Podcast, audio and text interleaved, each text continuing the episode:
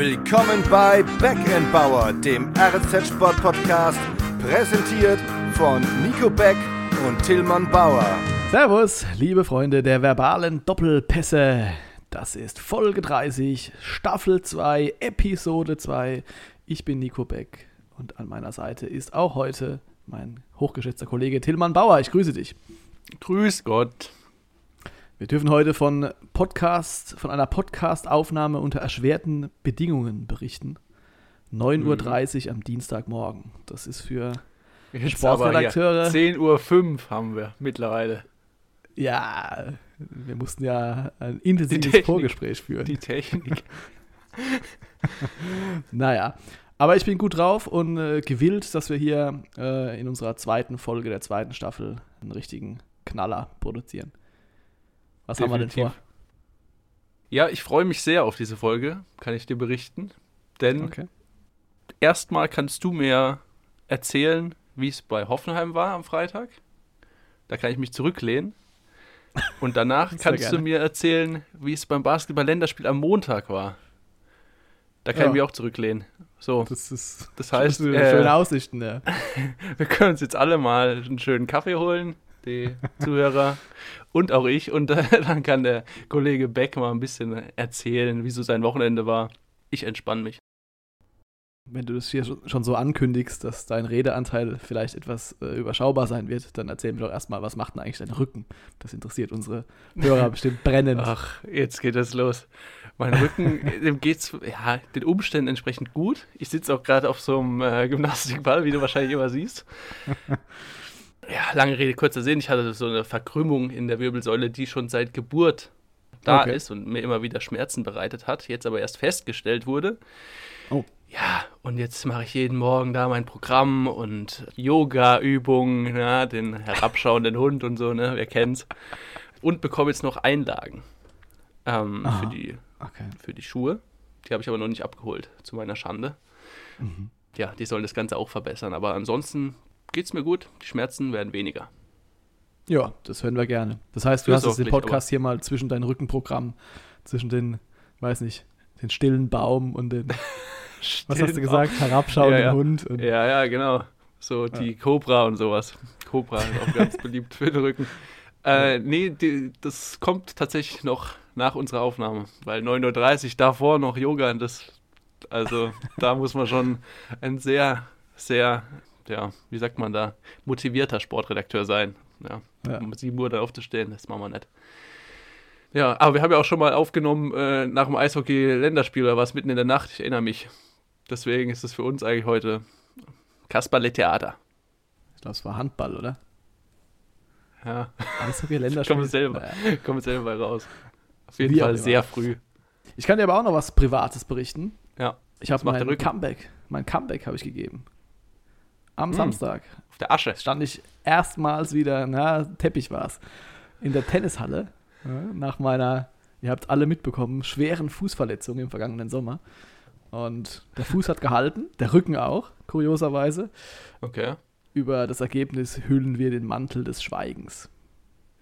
Das, ich frage jetzt auch nicht weiter nach. Ich kann dir aber sagen, ich habe noch nie in der Halle gespielt. Na, wird's mal Zeit. Und ich frage mich dann immer, ist es so viel anders als auf der Asche? Ja, selbstverständlich. Also erstmal, wenn du gegen einen Gegner spielst, der Tennis spielen kann, so wie ich das getan habe, dann bringst du so jeden zweiten Das kann man Aufschlag. bei mir ja nicht behaupten, wolltest du sagen. jeden, jeden zweiten Aufschlag bringst du zurück, alle anderen sind zu schnell. nee, es ist einfach, das ganze Spiel ist einfach viel, viel schneller und klar. Und Verletzungsgefahr auch. Verletzungsgefahr. Naja, naja, weiß ich jetzt nicht, ob die so, so viel höher ist als auf Sand, aber naja, jetzt wollen wir nicht Aber der Fuß, ja, der Fuß ist wieder voll einsatzbereit. Ja, offenbar. Ja, keine Schmerzen mehr. Keine Schmerzen mehr. Oder, Wie gesagt, Fuß gehalten, Rücken gehalten. Ibuprofen super. 600. Nein, nein, nein, nein. Paracetamol. Nein, meine körperlichen Beschwerden beschränken sich am Dienstagvormittag tatsächlich einzig und alleine auf meine Müdigkeit. Na dann, los geht's mit Kategorie Nummer 1. 433 und 352. Back in Bowers Zahl der Woche. Unsere Zahl der Woche ist die Nummer 21. Und wenn ihr euch fragt, wieso, dann gibt es die Erklärung von mir direkt hinterher. Denn die TSG Hoffenheim hat mittlerweile 21 Punkte nach einem Rückstand geholt. Sie sind die Comebacker der Liga. Und so war es auch am Freitagabend. Ich habe es schon angerissen. Gegen den VfB Stuttgart. 2 zu 1 Sieg. Christoph Baumgartner. Doppelpack. Und ja, zurückgemeldet. Was sagen wir dazu, Kollege Beck? Jetzt schielen wir dann doch wieder nach Europa. Wir machen es ja immer, aber machen es denn die Hoffenheimer auch? Ja, selbstverständlich. Das ist total erfrischend, weil inzwischen auch zumindest die Spieler da kein Blatt mehr vor den Mund nehmen. Also, ja. da sagt ein David Raum, selbstverständlich träumen wir von der Königsklasse. Ein Benny Hübner, Kapitän, sagt, das ist unser innerer Antrieb, den haben wir immer. Wir wollen nach Europa. So, Sebastian Hoeneß, der Trainer, der hält sich da noch ein bisschen zurück. Hat also jetzt auch Klassenerhalt. Äh, am Freitagabend oder Freitagnacht war es ja fast schon auf der Pressekonferenz, hat er also gesagt, er glaubt einfach nicht, dass es irgendwas bringt, da jetzt was herauszuposaunen. Von Spiel zu Spiel wird weiterhin gedacht, klar. Klassiker. Wenn dann die wirkliche Crunch-Time, hat er es genannt, beginnt, so am 30., am 31. Spieltag und man wäre in einer spannenden Position, dann äh, würde da vielleicht auch etwas offensiver werden. Aktuell nicht, aber es sieht gut aus. Für Europa sowieso, aber vielleicht sogar ja für die Champions League. 40 Punkte nach 24 Spielen. Punktgleich mit Leipzig, die stehen auf Rang 4, und mit Freiburg, die stehen auf Rang 5. Ist man da aktuell Sechster. Das heißt, ja. alles drin. Und du hast es angesprochen, unsere Zahl der Woche 21. Das ist natürlich schon ein Brett. Also wenn man 21 von 40 Punkten nach zwischenzeitlichem Rückstand holt, dann bedeutet es, dass die TSG, wenn sie mal hinten lag, besser abgeschnitten hat, als wenn sie in Führung gegangen sind. Das spricht für die Moral. Und ja, ich kann ja sagen, ich habe mir die Pressekonferenz natürlich angeguckt, wie der aufmerksame Kollege Beck an die Nachfrage gestellt hat, ob sich der Herr Höhnes denn mittlerweile freut, wenn es ein Gegentor gibt. Ja. Aber ja, er musste ein bisschen schmunzeln, sagen wir es so. Aber so richtig freuen tut er sich nicht. Nee. Wobei es ja offenbar die Erfolgschancen erhöht. Aber klar, er hat dann gesagt, das ist für die, die Nerven. Für die Nerven wäre das jetzt nicht so gut. Und nach wie vor sei also der Plan, in Führung zu gehen, selbst die Tore zu schießen und die Spiele trotzdem zu gewinnen. Aber es ist natürlich schon cool, wenn du als Mannschaft weißt, hey, so ein Gegentor, das stecken wir weg. Man spricht im Fußball ja oft von der Mentalität. Ja, die Mentalitätsfrage. Da gibt es in München gibt's die Mir sei mir Mentalität, die einfach immer gewinnen, egal wie sie spielen. In Dortmund gibt es die Meistens. Mentalitätsdiskussion, weil sie, wenn sie ein Gegentor kriegen, die Köpfe hängen lassen und immer verlieren, gefühlt. Zumindest wird es von außen so gemacht. Aber die eigentlichen Mentalitätsmonster dieser Liga, das sind die Hoffenheimer. Das hat man am Freitag wieder gesehen. Das Spiel war jetzt nicht unbedingt berauschend. Also jetzt auch kein, kein schlechtes Spiel der TSG, aber da haben sie schon bessere gemacht in den vergangenen Wochen.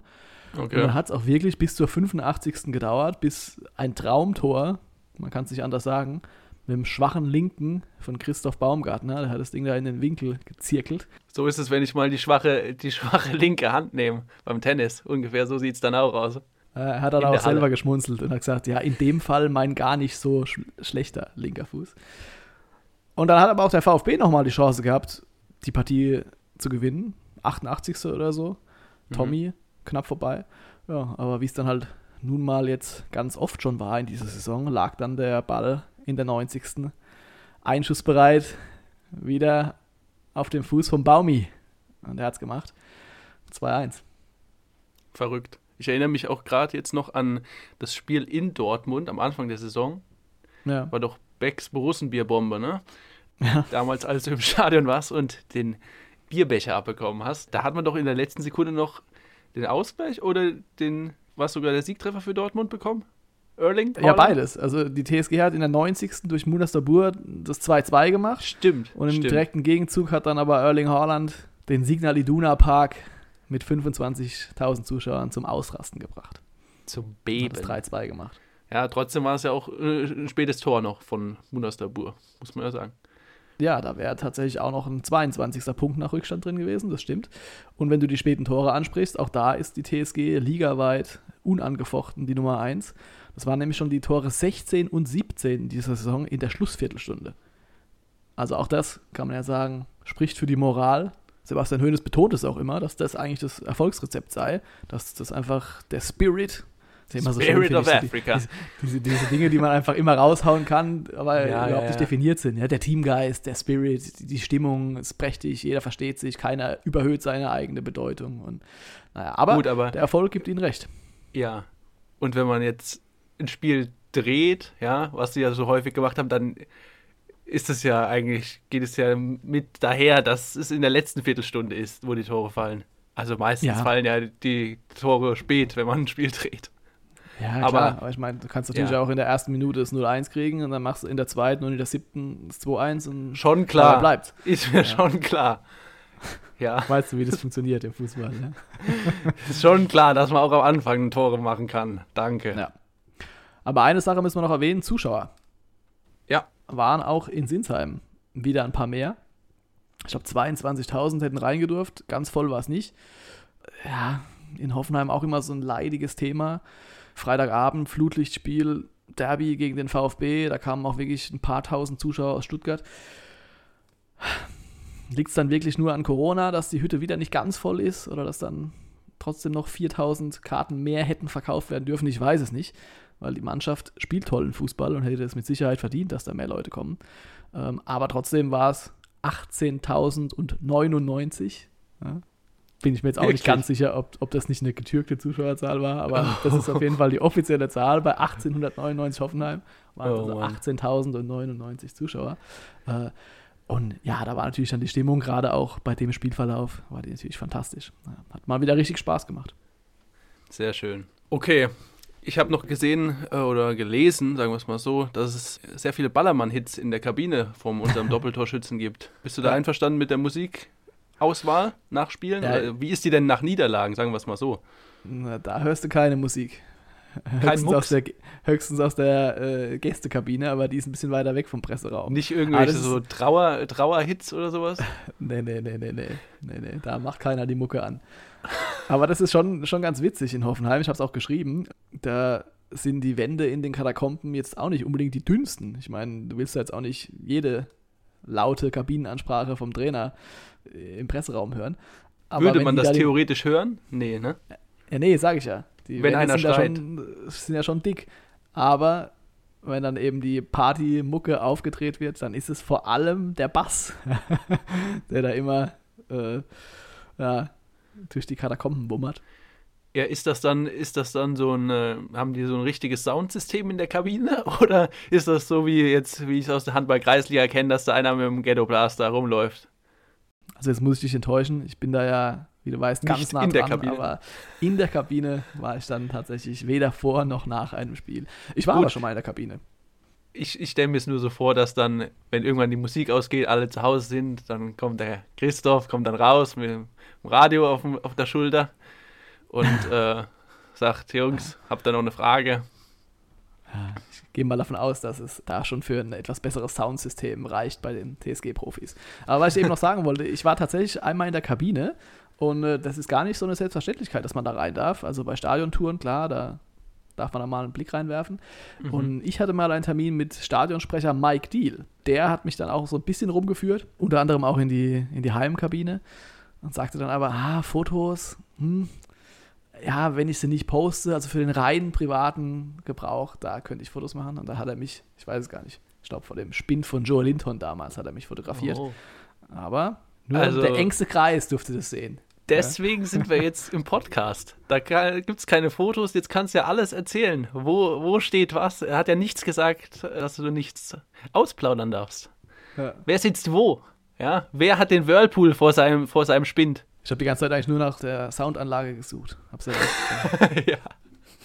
Nach den Kameras in den So. Ecken. Haben wir noch was Sinnvolles zur TSG? Nein. Ah, doch.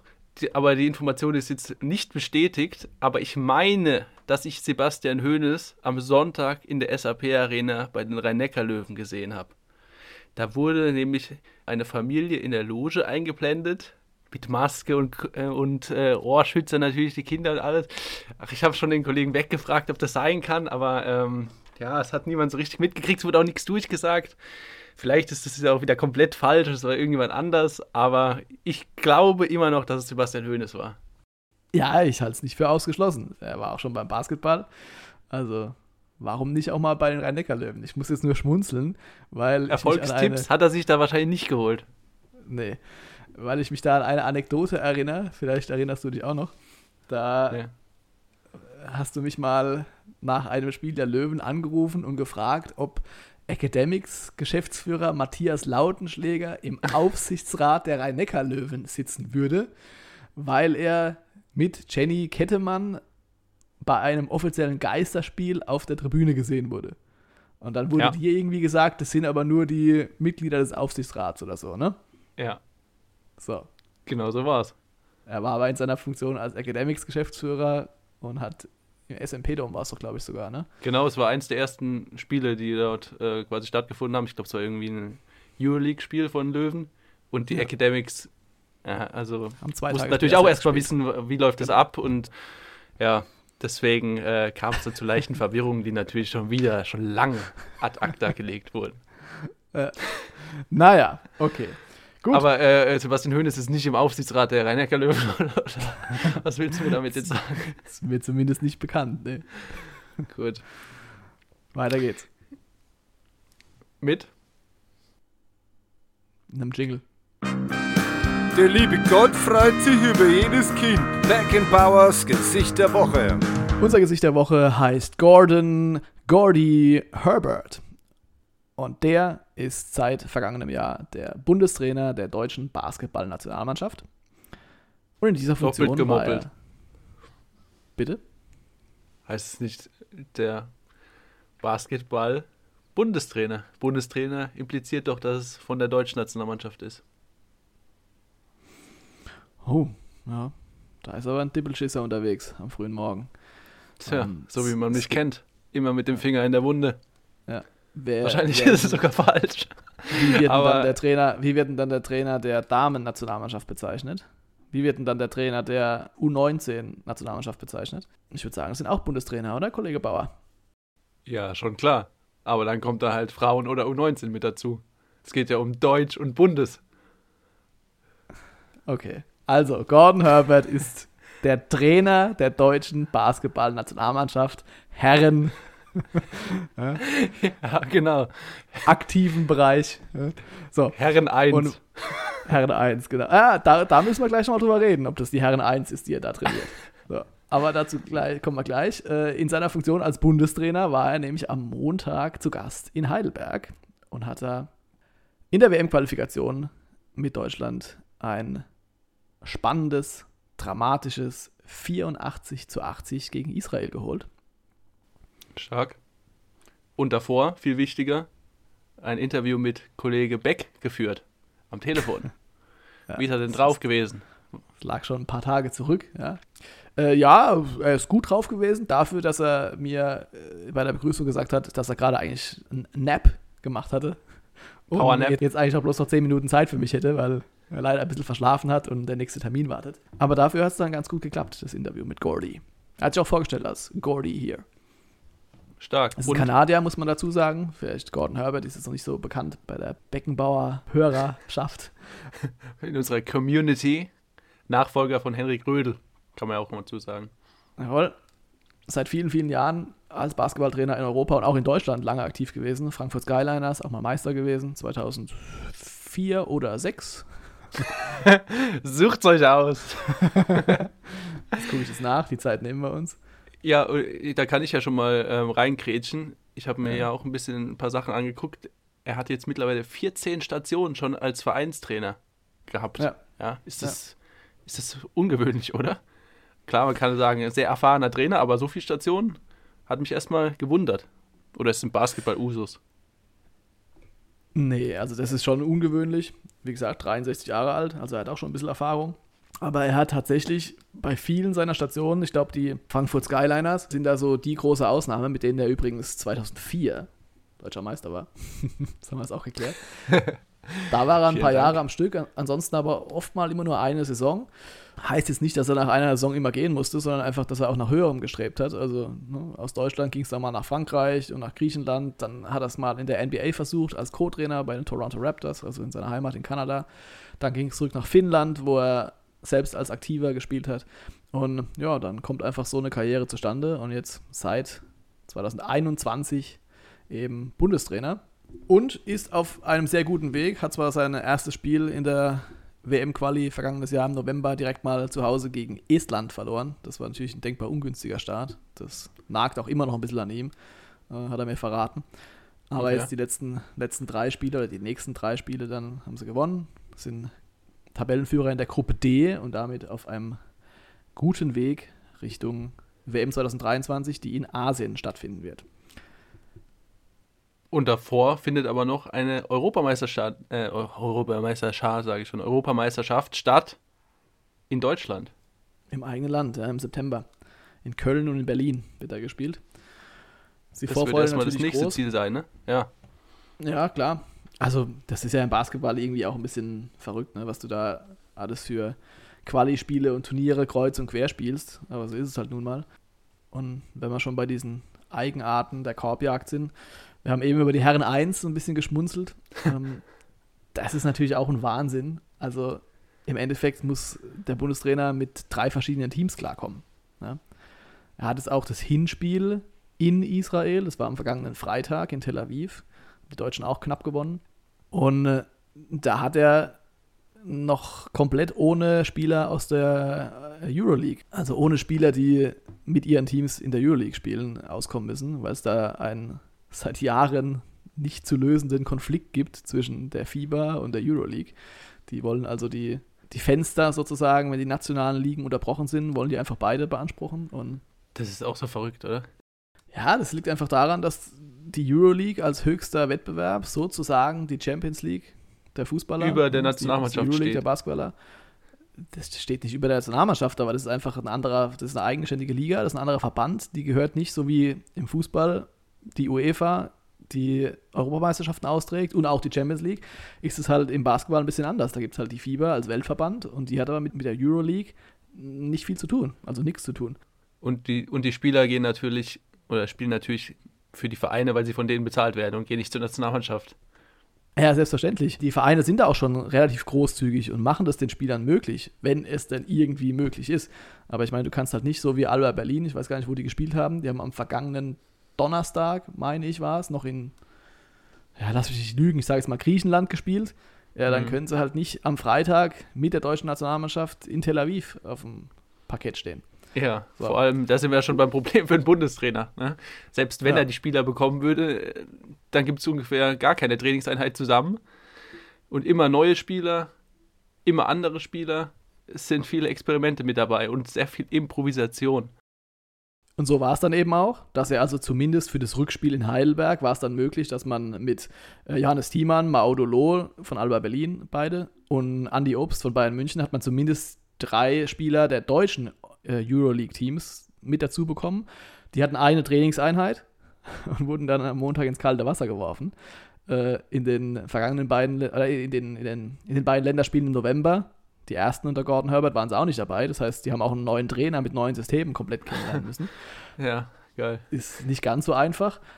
Und dann muss man aber wissen, gibt es halt auch noch ein paar deutsche Spieler, die jetzt nicht dabei sein konnten, auch nicht nachnominiert wurden, die international bei Euroleague-Teams spielen. Also das sind Spieler, die, wenn man die Auswahl hat, durchaus eine wichtige Rolle spielen in der Nationalmannschaft. Tibor Bleis, Nils Giffey, äh, Johannes Volkmann, Mike Zierbis, Danilo Bartel, Heidelberger, Heidelberger ja. ist mit Akpina.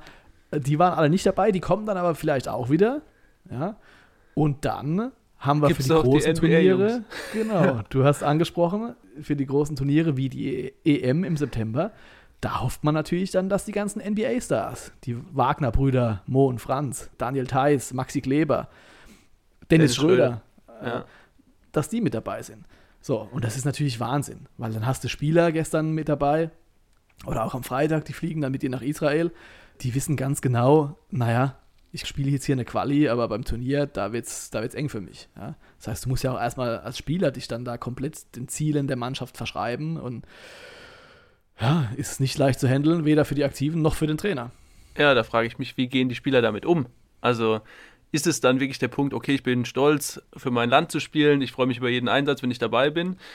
Oder denkt man sich wirklich, jo, ich muss hier die Drecksarbeit machen und wenn es dann hier um die Titel geht, dann kommt der Herr Schröder eingeflogen, ja. Also stelle ich mir schwierig vor. Nee. Ja, das ist auch schwierig, aber ich glaube, so denkt kein Profisportler. Die sind alle stolz, das Nationalmannschaftstrikot zu tragen. Die wissen ganz genau, gäbe es eben diesen Konflikt zwischen FIBA und Euroleague nicht, gäbe es nicht die NBA. Würden sie gar nicht spielen, ja. Klar, du kannst, du kannst nicht einfach mal hier schnell während der NBA-Saison für ein Länderspiel irgendwie eine Woche über einen großen Teich fliegen. Das geht halt einfach nicht. Und dann, dann hätten sie gar keine Chance, Nationalmannschaft zu spielen, weil das kann so ein Basketballer schon einschätzen, dass halt Dennis Schröder halt dann vielleicht doch nochmal ein anderes Level hat. Ja? Und ein anderes Standing ähm, auch. Aber es ist natürlich extrem bitter. Wir hatten da, glaube ich, auch schon mal in einer unserer ersten Folgen drüber gesprochen, dass man sich da jedes Mal, wenn man eine deutsche Nationalmannschaft spielen sieht, fragt, naja, was könnte diese Mannschaft eigentlich, wenn mal alle Spieler an Bord wären? Fairerweise muss man sagen, das ist ein Problem, das haben natürlich viele europäische Nationen. Also auch Israel hat zum Beispiel einen Spieler von Alba Berlin dann erst in Heidelberg mit dabei gehabt. Okay. Der hat in Tel Aviv noch gefehlt. Trotzdem erinnert es mich auch ein bisschen an die Handballer. Da war, ist es eher mit, nicht so sehr mit Terminen, sondern eher mit Verletzungen und familiären Problemen, wo dann viele Spieler absagen und dann werden Leute nachnominiert. Corona-Impfungen. Ja, die überhaupt nicht davor noch nie für die Nationalmannschaft gespielt haben, die aber auch sich natürlich freuen, aber man fragt sich trotzdem, okay, wenn jetzt wirklich die Besten spielen würden, alle fit wären, dann würden ja. die auch niemals spielen. Ja. Klar. Ja, klar. Es ist aber halt immer noch mal was anderes, ob es dann von vornherein schon klar ist, dass es gar nicht funktioniert. Und beim Handball ist es ja sogar beim Turnier jetzt gewesen. Also da war ja. nichts mit Qualifikation und dann kommen die Besten beim Turnier, sondern ja, okay, war jetzt auch eine Extremsituation. Wollte ich gerade sagen, also dass diese Handball-EM, dass das eine Farce war, das sind wir uns ja alle einig. Ja. So, jetzt aber nochmal kurz zurück bitte zu dem Spiel. In Heidelberg, Länderspiel am Montagabend. 2427 Zuschauer waren es, glaube ich. Also ich glaube, es waren 1899. Nein, ich habe sie gezählt. Es waren tatsächlich fast 2500. Okay. Die haben äh, über weite Strecken eine überschaubare Leistung der Nationalmannschaft gesehen. Das war also, wenn man ehrlich ist, war das nichts. Äh, vor allem im dritten Viertel ging da gar nicht mehr viel. Und äh, eigentlich war die Partie auch schon gefühlt verloren. Die waren 15 hinten. aber, aber im, im, vierten Viertel, ja, angetrieben von Heidelberg als sechstem Mann, ja, da kann ich jetzt noch mal was zu sagen. Erstmal okay. äh, habe ich mir gestern Abend dann mal den ersten Spielbericht, den ich so finden konnte im Internet, dazu durchgelesen. Da stand dann bei kicker.de. Nee, da stand ei, bei kicker.de angetrieben vom frenetischen Heidenheimer Publikum. Habe ich mir gedacht. ja, äh, okay, gut, ähm, kann passieren. Und als okay. zweites wollte ich zu den Zuschauern fragen, war denn Frankie auch in der Halle? Frankie Ignatovic, der Trainer der ich ihn Academics. Nicht gesehen. Also da war eine ganze Menge Prominenz da. Eckhard Würzner, der Bürgermeister, selbstverständlich. Holger Gschwindner, Nowitzki-Mentor, hat sich äh, nicht entgehen lassen. War Nowitzki aber nicht, oder? Intensiven, nein, Nowitzki nicht. War im intensiven Austausch mit Didi Keller, der Heidelberger Basketball-Legende, der okay. mir vor, vor, dem Spiel auch noch ein bisschen was erzählt hat zu seinen Geschichten mit, mit Israel und Duellen der deutschen Basketballer in den 60ern. gegen die Israelis. Ja, aber äh, Frankie habe ich nicht gesehen tatsächlich. Müsste ich ihn mal fragen. Vielleicht war er im Brauhaus an der alten Brücke. Ja. Da hat er mit unserem Gesicht der Woche Gordon Herbert, nämlich, ich nehme an, darauf spielst du an, mit den einen oder anderen schönen Abend verbracht. Die beiden kennen sich nämlich schon viele, viele Jahre und sind dicke Kumpels. Und nur ja. dank Frankie Ignatovic weiß Gordon Herbert jetzt auch, dass Heidelberg eine der schönsten Städte, wie er sagt, in ganz Europa ist. So ist es. Keine Widerrede. Das wäre jetzt eigentlich fast ein schönes Schlusswort. Ja. Aber außer ich soll noch irgendwas versauen. also, dann würde ich sagen, überlasse ich dir aufgrund des äh, überschaubaren Redeanteils heute die Verabschiedung. Ja, vielen Dank, dass Sie alle wieder eingeschaltet haben hier bei dieser besonderen Folge 2 in Staffel 2. Oder welche Folge haben wir? Folge 30 in Staffel 2. Folge 30, jawohl. Ähm, ja, bleibt uns wohlgesonnen. Wir sehen uns nächste Woche. Bis dann. Tschö. Hören. Ciao, ciao. Dippelschisserei. Das war Back Bauer, der RNZ Sport Podcast.